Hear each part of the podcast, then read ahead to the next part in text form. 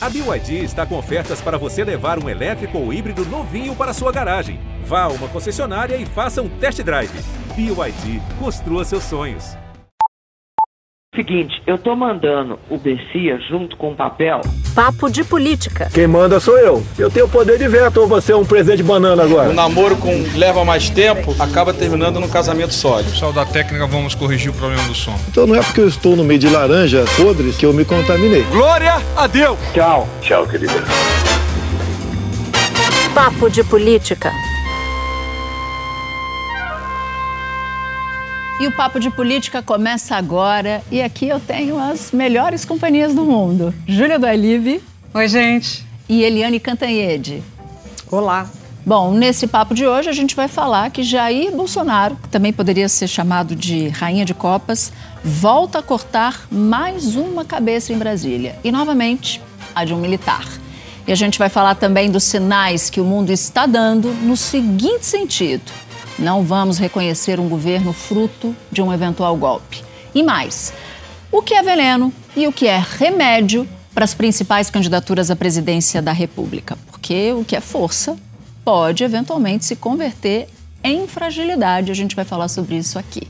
Vamos começar o nosso papo e eu queria pensar já os sinais que o mundo externo está dando em relação a uma ruptura institucional, a um questionamento do resultado das urnas. Lili, na semana passada, no nosso papo aqui, a gente falava sobre isso, dizia que tinha um recado da CIA numa reunião com dois ministros de Bolsonaro dizendo: olha, não questione as urnas, não faça isso. Mas vem havendo outros sinais. Eu queria então um sobrevoo seu sobre eles. Olha, eu acho muito importante, né, gente? É importante que é a maior democracia do mundo, e aí alguém vai dizer: não, os Estados Unidos não são a maior democracia, a maior democracia é a Índia. Mas os Estados Unidos é a grande referência de democracia, na verdade, é principalmente aqui é, no nosso continente. Enfim, e os recados vêm de lá. Né? O diretor da CIA, né, a inteligência americana, William Burns, vem ao Brasil e a versão que o Brasil nega é de que ele falou para dois generais, Augusto Heleno e o Luiz Eduardo Ramos: olha, diz para o seu presidente para parar com essa história aí de ficar, é, enfim, desacreditando o sistema eleitoral brasileiro. Na mesma ocasião, o porta-voz do Departamento de Estado, Ned Price, avisou: olha, gente, o mundo vê as eleições do Brasil como livres, como sérias, respeitáveis. Agora tem uma longa entrevista da subsecretária de Estado, né, que é a Vitória Nuland, falando a mesma coisa. Todo mundo dizendo para o Bolsonaro: para, para com isso. Na Europa, muito incômodo com o governo brasileiro, né? A gente pode citar a França, a Alemanha, a Noruega, aqui também no nosso continente, né? Aqui no nosso hemisfério, tem lá a Argentina, enfim. O Brasil está sob olhar externo, ou seja, é melhor o presidente Jair Bolsonaro parar com essa história, porque a confusão não é só interna, é externa. E se os Estados Unidos resolverem que aqui não tá, a democracia está balançando, pode ter sanção. E sanção americana é sempre sanção Dói, americana, né, né gente? É, eu, eu concordo com a Eliane nisso, de que o mundo olhando para cá mostra como a nossa situação, como está cada vez mais claro que o presidente Bolsonaro trabalha né, com, com essa estratégia. Mas eu acho também que os Estados Unidos não são a polícia do mundo, como gostam de se colocar. Né? A gente tem uma democracia até agora sólida, um sistema de freios e contrapesos que está resistindo. E os Estados Unidos têm um, uma, um passivo né, histórico de intervenção em outros países, inclusive no Brasil, uhum. durante a ditadura militar. Né? A implementação da ditadura militar, enfim, a esquerda faz uma série de críticas a isso. Então, sim, é bom que a grande economia e o nosso segundo maior parceiro comercial está atento para isso. Mas também não acho que é o caso de que devemos baixar a cabeça porque os americanos estão falando cuidado com a eleição no Brasil. Né? Acho que, você tem um, acho que você tem um bom ponto aí. Esses recados precisam ser dados com cuidado, porque tem uma fronteira muito tênue entre a intervenção e o alerta. É. Né? Então, é, não é uma dança complicada de se fazer, vide o histórico dos, dos Estados Unidos na nossa política interna aqui. Mesmo que é, agora os sinais sejam para o bem, né? Porque os sinais são para respeitar o resultado das urnas. Agora tem um ponto, eu me lembrei da declaração do novo ministro de Minas e Energia, que ele disse o seguinte: não, o Brasil é o porto seguro, o mundo está tirando dinheiro de lugares instáveis e está botando dinheiro em lugares estáveis. Eu falei assim, meu Deus do céu, será que ele está pensando que aqui é um Uruguai, que aqui é um outro lugar? Porque isso não é instabilidade, estabilidade, não, né? e é curioso, né, Eliane, porque ele fala isso e aí quando ele foi se manifestar sobre o preço de combustível lá atrás, né, porque logo depois Sim. de ser nomeado não se manifestou, como se não existisse essa questão. Ele falava sobre estabilidade para é, precisamos ser estáveis, não como se fôssemos estáveis. Ele dizia no sentido, precisamos dar uma estabilidade fiscal, porque aí atraímos investimento, com investimento o dólar cai, com o dólar caindo o preço do combustível cai também. Então, quer dizer, como se não fosse uma realidade que agora ele aponta que o chefe dele, né, e que o chefe dele está provocando essa quizuma toda. então ele tinha que esse discurso ele devia ter feito para o Bolsonaro e feito um outro discurso publicamente, porque ele fala assim: "Não, o Brasil é um porto seguro e tal". Porto seguro com essa confusão toda de ameaça de ruptura institucional, não faz sentido, né? Então, é, ele precisa falar primeiro para o chefe dele. Mandou mal, né? Esse pronunciamento todo do Adolfo Saxida, que foi nomeado ministro de Minas e Energia, é, porque Bolsonaro demitiu o, o Bento, Bento Albuquerque, foi um, um, discurso muito desaprumado, eu achei. A começar pela história dele de que quer privatizar a Petrobras. Se ele privatizar a Petrobras neste ano, eu mudo meu nome para Júlia do Livre. Ô, Júlia Cantanhede. Ó, gente, foi, é, foi feita uma promessa aqui, tá? então, foi feita uma promessa, eu tô com ela, acho que é difícil, Eliane.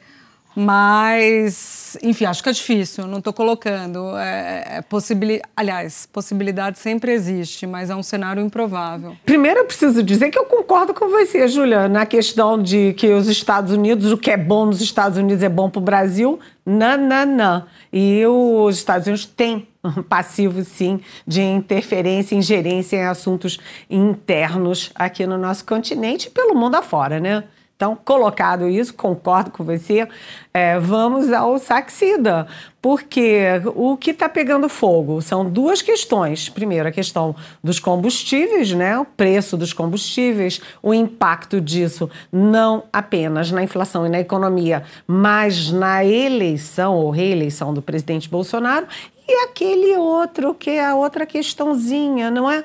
é de o Centrão tá fazendo, mexendo os pauzinhos para dar 200, não, 100 bilhões, desculpa, 100 bilhões de reais para um projeto privado de gasoduto. E aí o ministro sai, o ministro é, do, do, dos Minas Energia, entra um novo, entra o Adolfo Saxida. Aí ele vai fazer um pronunciamento. Primeiro, pronunciamento sem direito à pergunta. Não pode perguntar. Ele fala e todo mundo tem que acatar. Segundo, ele é bolsonarista desde criancinha. E aí ele fala de Deus, família, não falou de pátria, mas falou muito do Brasil, falou do Bolsonaro, falou que o Brasil é um porto seguro, falou da iniciativa privada, lançou essa ideia da privatização da Petrobras, mas não falou nem de combustíveis, nem de gasoduto.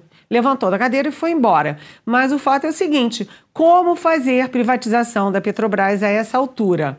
Né? Há cinco meses da eleição, há sete meses da troca de governo e tendo que passar pelo Congresso. Ou seja, foi mais uma manobra diversionista para todo mundo ficar discutindo privatização ou não privatização da Petrobras. E o fato é o seguinte: na fala dele, o tal do Saxida, que é advogado, que é doutor em economia, que é professor de universidades, etc., ele vira e diz o seguinte: olha, tem uma disputa enorme por investimentos internacionais. E isso nas democracias ocidentais. Era exatamente o que a gente estava falando antes, quando falou dos Estados Unidos, Alemanha, é, enfim, França, As democracias ocidentais é que estão assustadas com o Brasil. E estão assustadas não por nada, mas porque o presidente da República é que desacredita as instituições, o Supremo, o Tribunal Superior Eleitoral, as urnas, etc. Ou seja, ele... é, há uma contradição aí na fala do novo ministro, que não falou o que o povo brasileiro queria ouvir, falou o que interessava ao chefe dele falar. E eu nem lamentei muito que ele, falo, que ele tenha falado aquilo, porque se for pegar o histórico do que ele já falou antes, ele até falou menos bobagem, porque olha só o grau de absurdo que Adolfo Saxida já falou no, no, no, nas redes sociais. Ele diz assim que a mulher ganha menos porque engravida, número um. Outra coisa que ele disse, ele fala que alemães, italianos e japoneses foram mais maltratados no Brasil nos últimos anos que os negros. Então eu não fiquei nem insatisfeita que ele tenha falado de Petrobras, sabe? Para evitar falar, repetir absurdos como esse. Ele é um quadro ideológico, né? Ele é um quadro ideológico com um verniz de alguém que tem uma formação técnica que é exatamente o que Bolsonaro precisa para colocar a política ideológica é, é, na prática, né? Para implementar essa política ideologizada. E o Saxida funciona para isso. Né? Ele é alguém muito bolsonarista, ele é já, antes de conhecer Paulo Guedes, se alinhou com Paulo Guedes nessa questão liberal. Mas mesmo no Ministério da Economia, quando você conversa com as pessoas do Ministério da Economia, eles dizem, bom, primeiro que já conhecia Bolsonaro, já se dava bem com Bolsonaro antes, chega na transição, conhece Paulo Guedes, passa a se dar bem com Paulo Guedes, mas é um quadro extremamente ideológico e conservador. Agora, não dá para a gente excluir de onde ele vem e a quem ele substitui. E o que isso significa? Mais uma vez, mais uma vez, Bolsonaro corta a cabeça de um militar. Mas não é só um militar. Bolsonaro não tem nenhuma preocupação em cortar cabeças. Ele é a verdadeira rainha de copas mesmo. Amigos do passado, gente que teve com ele em momentos de grande dificuldade pessoal, caso do Santos Cruz. Isso seria até uma qualidade, viu? A depender da situação. Se não poupa o amigo, se o amigo fez bobagem, tirou. Não é o caso. Desde que assim, o amigo é, tenha feito bobagem. Cortar cabeça, eu não acho que necessariamente seja um. O que eu quero dizer é que cortar a cabeça Sim. necessariamente não é uma coisa ruim para um governante. Ele tem que ser duro e cortar as cabeças quando necessário. Quando né? necessário, é, porque até porque no caso de Daniel Silveira, é, que era necessário ele cortar a cabeça, ele botou a cabeça de Daniel Silveira no lugar, né? Ele, res, ele recompôs super bonder. a cabeça, pregou com super bonder e deu uma graça pro Daniel Silveira, Lili. Olha, é, eu queria focar na questão dos militares, né? Porque eu fico impressionada como o Bolsonaro distrata os militares, mas acaba comprando os militares, dá salários altíssimos para os generais que estão lá no Palácio do Planalto, arranja emprego para 5 mil militares, é, empregos civis. Mas, na verdade, é o seguinte: olha, vamos ver rapidinho aqui os generais que ele demitiu: General Fernando Azevedo Silva, General Edson Pujol, General Santos Cruz, o General eh, Otávio eh, Rego Barros, o, o General eh, Silvio Luna e se agarrou em quem? Se agarrou no Eduardo Pazuello, que é um general intendente que é considerado meio, desculpa a expressão, mas meio bobão, e principalmente depois que ele saiu com aquela história de que um manda, outro obedece. Então o Bolsonaro se agarra com o Pazuello, que fez tudo errado na pandemia, e joga ao ar, joga na terra, joga no ar, né, os principais quadros das Forças Armadas. E as Forças Armadas ficam ratificando o discurso dele contra a urna eletrônica, contra a democracia, instituições. Faz o menor sentido isso, né? É, parece uma contradição. que Você enumerou aí a quantidade de é, integrantes das Forças Armadas oficiais com prestígio que tiveram a cabeça cortada por ele, no entanto, ele nunca teve tanta influência. Quer dizer, parece, sabe quando você fala aquela coisa que precisa arrumar, dar um freio de arrumação, né? Uhum. E aí você vai fazer demissões para isso acontecer? Parece que funcionou. Porque ao tirar todas essas pessoas, ele ficou com mais influência, ele passou a controlar ainda mais. Não, e, e passa um recado assim, porque a Lili citou que ele deu aumento para os militares. Ao mesmo tempo, ele humilha os militares. Então, o recado que fica assim claro para mim é: eu posso humilhar você, porque sou eu que estou pagando o seu salário, sou eu que estou te dando aumento. E aí passa a impressão de que os militares que estão com o Bolsonaro, né, não dá para dizer que é todo mundo, mas se uma parte silencia, e a, a, a Eliane fez um, escreveu é. um artigo essa semana que eu queria jogar para ela, enquanto uma parte silencia, Exato. a outra vai avançando no propósito golpista de Bolsonaro, no propósito dele de plantar uma completa confusão na eleição. Então é muito ruim para a imagem dos militares, né? A demissão do almirante de esquadra Bento Albuquerque não pegou bem na Marinha. Né? As trocas ali é, de, de WhatsApp, etc., começaram com a live do Bolsonaro, que deu um recado grosseiro, mal educado, fritando publicamente o Bento Albuquerque e o presidente da Petrobras. Quando ele disse lá atrás que o lucro de, da Petrobras de 44 bilhões era um estupro, né? Então, as trocas ali de insatisfação no WhatsApp da cúpula da Marinha foi forte. E com a demissão, isso aumentou muito. Então a Marinha não está muito feliz, não. Agora, o que, que os militares dizem? Primeiro, que não tem um único integrante do alto comando do Exército, nem do, do alto comando ali, é, da, da, dos comandos militares, que vão para alguma aventura golpista do Bolsonaro. Né? É, eles não vão, eles têm noção da história, eles têm noção da importância da biografia deles, da instituição Armadas, eles não vão pra, partir para isso. Qual é o temor? De setores das Forças Armadas. É a manipulação que o Bolsonaro faz primeiro, da imagem das Forças Armadas, de que ele, um capitão insubordinado, manda e todo mundo obedece. Ou seja, as Forças Armadas transformadas em pazuelos. Um manda, todo mundo obedece. Mas está na hora de uma operação deles, nem que seja uma operação de bastidor, para dizer basta ao Bolsonaro. Eu acho que a frase da semana, nesse caso, quando a gente fala de Forças Armadas, especificamente a crise com o TSE, é a do ministro Faquim, que ele fala: quem cuida das eleições são as forças desarmadas. E aí aponta para aquela informação que você trouxe em primeira mão aqui no Papo de Política, se eu não me engano, há duas semanas, de como tinha repercutido mal essa decisão lá atrás do Barroso colocar as Forças Armadas, que, é o, que representam o executivo, porque elas respondem constitucionalmente ao presidente, que é candidato, Exato. dentro da, do processo eleitoral que é feito pela Justiça, que é neutra. Eu queria falar um pouco dessas vantagens e desvantagens de Lula e de Bolsonaro. O que, que vantagens e desvantagens? O que, que tem Lula? Lula exibe um vasto, um vasto patrimônio eleitoral nos eleitores de baixa renda, que são a maioria do eleitorado. Por outro lado, esses eleitores de baixa renda, e a gente vai falar de Bolsonaro já já, esses eleitores de baixa renda são eleitores bastante suscetíveis à abstenção, por exemplo, de não votar no dia da eleição. De todos os eleitores que declaram voto em Lula, e eu estou falando isso do último Datafolha, segundo apurado pelo último Datafolha, 63% dos eleitores de Lula têm até, ganham até dois salários mínimos. No caso de Bolsonaro, de tudo que ele tem hoje de intenção de voto, 39% estão nesse recorte de renda, até dois salários mínimos. A outra escadinha.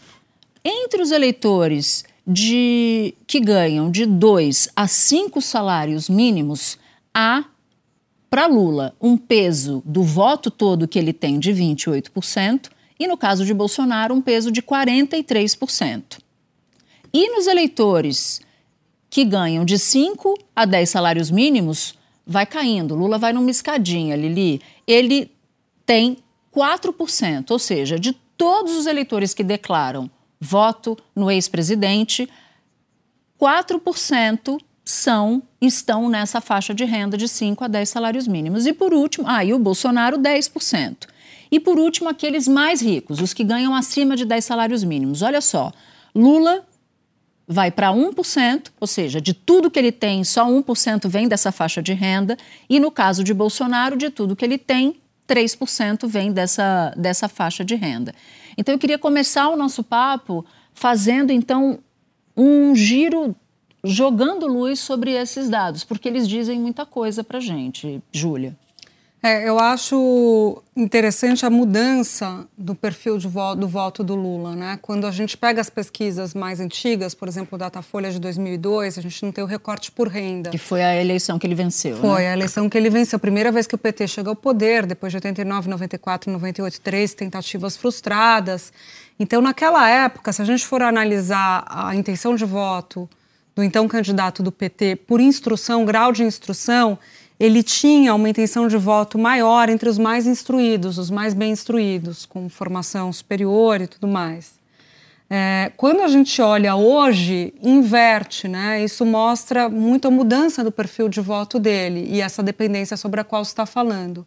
Hoje, por exemplo, ele tem a maior parte do, do das pessoas que têm até o, o nível fundamental feito estão com ele, 55%. Se você olhar para educação superior, aí já é uma parte menor, 36%.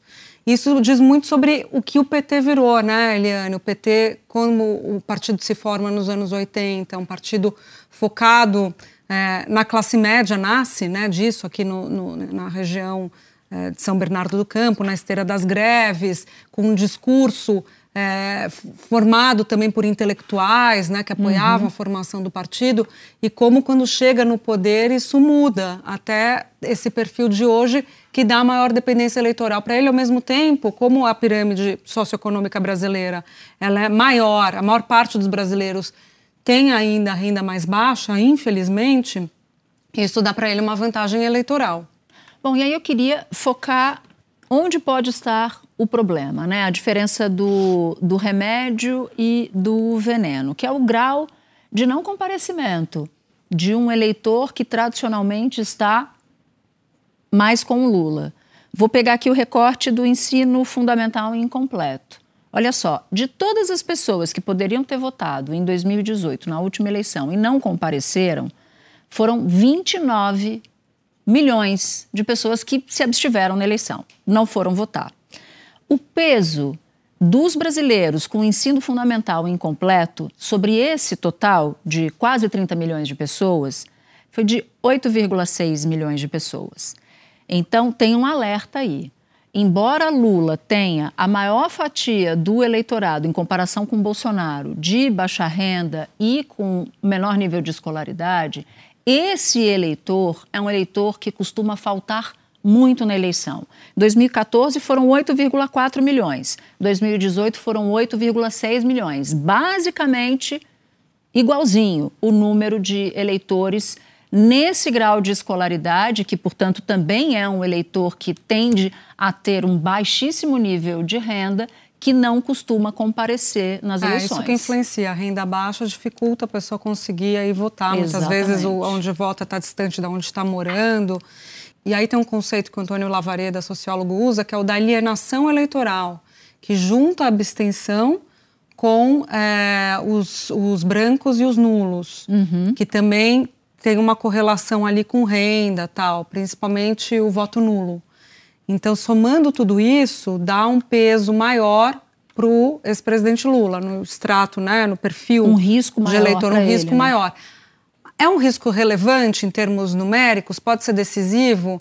Ah, eu até fui perguntar para a Lavareda isso. Ele falou: lembra da eleição de 2006? Ele falou: na eleição de 2006, Lula não passou, não ganhou no primeiro turno por um ponto e meio percentual. Então, assim, numa eleição em que você está contando ali os votos para levar no primeiro turno, evitar a disputa no segundo, pode ter alguma influência. Não é algo que vai resolver, definir, mas pode contribuir para determinada situação, a depender de para onde o vento está soprando. Eu acho que esse é o ponto. Eleições muito disputadas, isso pode se transformar num problema. Bolsonaro tem outros, a gente vai falar dos do Bolsonaro. Na eleição de 2014, Lili, a diferença de voto de Dilma para Aécio foi de 3 milhões de votos. Foi uma eleição muito apertada. Se esta for uma eleição tão apertada ou mais apertada do que foi em 2014, lembrando que essa diferença de 3 milhões é a diferença de segundo turno, todos, todos os esforços para garantir a manutenção do espólio eleitoral que se tem hoje, segundo as pesquisas, serão esforços que vão se revelar muito importantes lá na frente. Podem fazer toda a diferença. É, com certeza, né, gente? Vocês podem olhar que a abstenção vem aumentando, né? A abstenção, voto nulo, voto em branco, vem é, aumentando, até porque vem aumentando também o descrédito na política, mensalão, petrolão, lava-jato, né? E numa eleição muito polarizada, Todo mundo que não quer um lado ou outro e que fica sem alternativas, fica com preguiça, desânimo de votar. Agora, é muito assustador quando a gente olha que quase é, 30 milhões de brasileiros é, se abstêm, né? É muita coisa. Se você for olhar, isso dá mais ou menos o eleitorado de todo o Sul com todo o Centro-Oeste e dá mais do que o eleitorado todo do Centro-Oeste e do Norte. Quer dizer, é muita coisa. Isso cenário... mostra o descrédito da política. Aí a gente vai lá para essa grande campanha muito bem sucedida do TSE, né, com, até com atores internacionais, Leonardo DiCaprio, etc., para puxar os votos dos jovens, né, e com os jovens também veio aí a tal da uh, da, da, do voto acima de 70 anos, que não é obrigatório, mas, ou seja, todo mundo querendo, venham votar, venham votar, por favor, venham votar. É um fenômeno, né? Gente, eu queria só rapidamente falar de Minas. Lula desembarcou em Minas e me chamou a atenção. Tem uma, uma confusão. Confusão é, o, é a nossa palavra, né? A palavra da política brasileira. Mas tem uma confusão lá porque Lá tem o Alexandre Calil, que é ex-prefeito de BH e que quer ser governador do estado. Romeu Zema está com Bolsonaro e Calil está doido para se abraçar em Lula, porque Lula está maior que ele em intenção de voto. Então ele quer subir o elevador de mão dada com Lula. E aí, nessa semana, o Lula desembarcou meio que com o lançamento de Reginaldo Lopes, que essa semana no ar eu confundi, quase confundi com Reginaldo Rossi. Foi por isso que eu. Sua cara fazer isso, amo. Eu falei Reginaldo Rossi Lopes. Lopes. E ele lançou, quer dizer, o PT está lançando Reginaldo Lopes. Acontece que para o Calil e para o PSD, que é o partido de Calil, eles queriam uma aliança com Lula, porque Lula é forte no Estado, mas lançando pelo PSD o candidato ao governo, Calil, o candidato ao Senado, Alexandre Silveira, não é Daniel Silveira, tá? Do Bolsonaro, é Alexandre Silveira. E o candidato a vice do Calil também do PSD. Agostinho Patrus, que era PV e só foi para o PSD para ser vice. Por causa disso. Aí o PT olhou e falou assim: mas como é que é essa aliança aí? Que só vocês levam e a gente não leva candidato nenhum. Enfim, confusão armada. O Calil disse para mim numa, numa conversa, eu falei, mas Calil, e se o, o, vocês não se acertarem, não conseguirem se acertar com o PT, o que, que vai acontecer com o seu palanque? Porque o PSD pode proibir o Lula de subir no seu palanque. Aí ele disse: Bom, do meu palanque cuido eu. Mas tem o seguinte, Natuza: esse negócio de ficar namorando escondido, eu estava falando se referindo ao Lula e ao PT, né? Para mim não dá. Eu quero é andar de mão dada no shopping. Eu quero é ser assumido candidato do PT ao Só. governo de Minas. Ele, que, ele, quer, ele não quer esse negócio escondidinho, não. Se o PSD ficar tensionando muito a corda, o PT vai ter tensionado do outro lado e vai falar para o Calil. Então você vai ficar sem par para andar no shopping de mão dada, que a gente vai lançar Saraiva Felipe com Patrus Ananias. É a, é a chapa para o governo. Patrus de vice, PT e PSB. A gente falou muito de Bolsonaro e de Lula. E aí, alguns dos nossos ouvintes sempre reclamam: ah, mas vocês falam que a terceira via não tem chance e tal. Só para esclarecer, não é torcida, é diagnóstico. Né? A terceira via, de fato, tem muita dificuldade de emplacar. E a gente precisa refletir esse cenário para que você saiba exatamente quais são as condições de competitividade de cada um desses candidatos. E essa semana não foi uma semana diferente das outras, Lili. A terceira via patinando. Dória, mais uma vez nessa, nessa semana, deram um passa-moleque, mais uma vez na história, né, de ter uma aliança do PSDB com o PMDB, o MDB, só que o MDB não quer uma aliança com Dória, porque o Dória tem uma rejeição alta e isso impacta essa rejeição nas candidaturas do MDB aos estados. Então tá, continua aquela confusão que o pessoal do PSDB gosta. Pois é, na última reunião da tal da terceira via, né, primeiro União Brasil já não foi e depois logo em seguida caiu fora. Né? Além disso, os três representantes do PSDB eram anti-Dória já deixava claro. E a desta semana foram dois sinais muito claros. Primeiro, o representante do PSDB era o Bruno Araújo, que é o presidente do partido e que rompeu com Dória, não quer nem ouvir falar da candidatura do Dória. Segundo, eles criaram um critério que é claramente antidória, porque em vez de ser a pesquisa quantitativa, é a pesquisa qualitativa também que, que significa isso? O Dória, apesar de estar lá embaixo nas pesquisas quantitativas, o Dória está na frente da Simone Tebet, do MDB. Se fosse só pela qualitativa, ele podia ir. Só que ele, além é, de ter é, intenção de votos baixa, ele tem uma rejeição muito alta. Quando vai para a qualitativa, o eleitor não quer nem saber de João Dória. Portanto, a qualitativa favorece a Simone Tebet, que tem 1% da quantitativa, mas pelo menos não tem rejeição porque ela é muito desconhecida.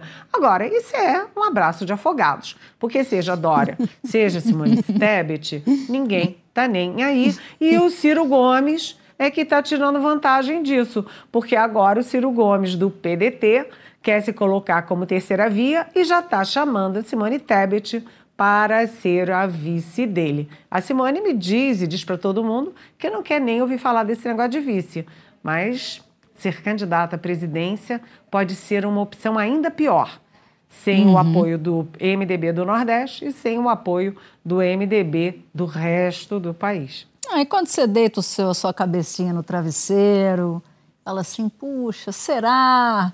Né, que eu não tenho. Aí depois tem sempre uma, tem sempre uma, uma resposta que, para alguns casos, não deixa de ser verdade. Ah, a minha melhor forma de, de lutar por espaço, né, para representar o meu país, se for na condição de vice, vai. Eu não sei no caso dela em particular, porque ela tem dito que não vai ser.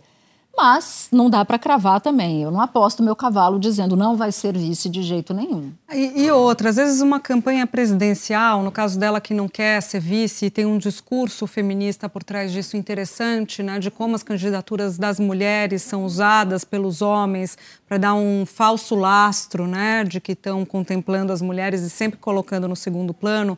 E ela fala isso, uma candidatura de mulher, de novo, de vice? Não, não tem uma candidatura de mulher à presidência, uma candidatura real, não para usar o fundo partidário, né? Essa candidatura, às vezes, à presidência, mesmo que não tenha uma um potencial forte de vitória, ela tem uma outra serventia, né, que é lançar o nome da pessoa, da musculatura eleitoral, jogar a pessoa no debate nacional.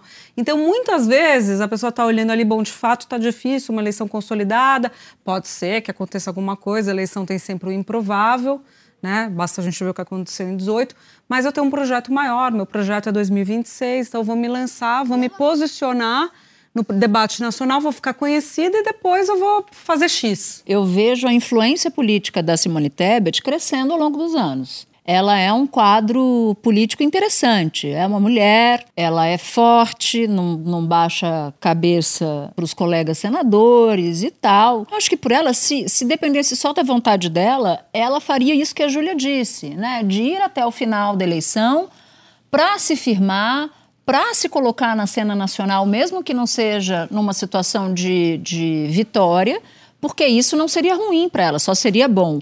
A questão é saber se o MDB vai com ela até o fim, se ela vai ter o partido dando legenda para ela para que ela faça essa caminhada. Mas vamos para a trilha, porque eu queria A Lili nos humilhou na semana passada, a mim e a Júlia.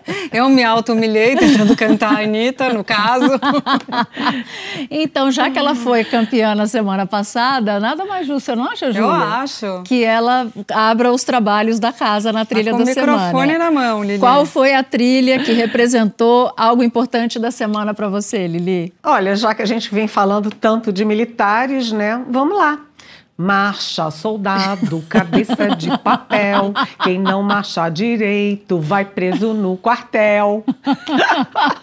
E teve um militar Nossa. essa semana, né? E que teve... acabou é, sendo preso porque não respeitou os códigos todos de conduta dos militares e foi fazer política. Exatamente. Eu vou de. Você quer fazer? Quer que eu faça por último? Eu acho que você tem que fazer por último, tá porque bom. depois que você faz, não tem para ninguém. Não, mas eu não, não, vou, eu não vou cantar. Você, não ah, você não vai fazer interpretação? não. Você só vai declamar?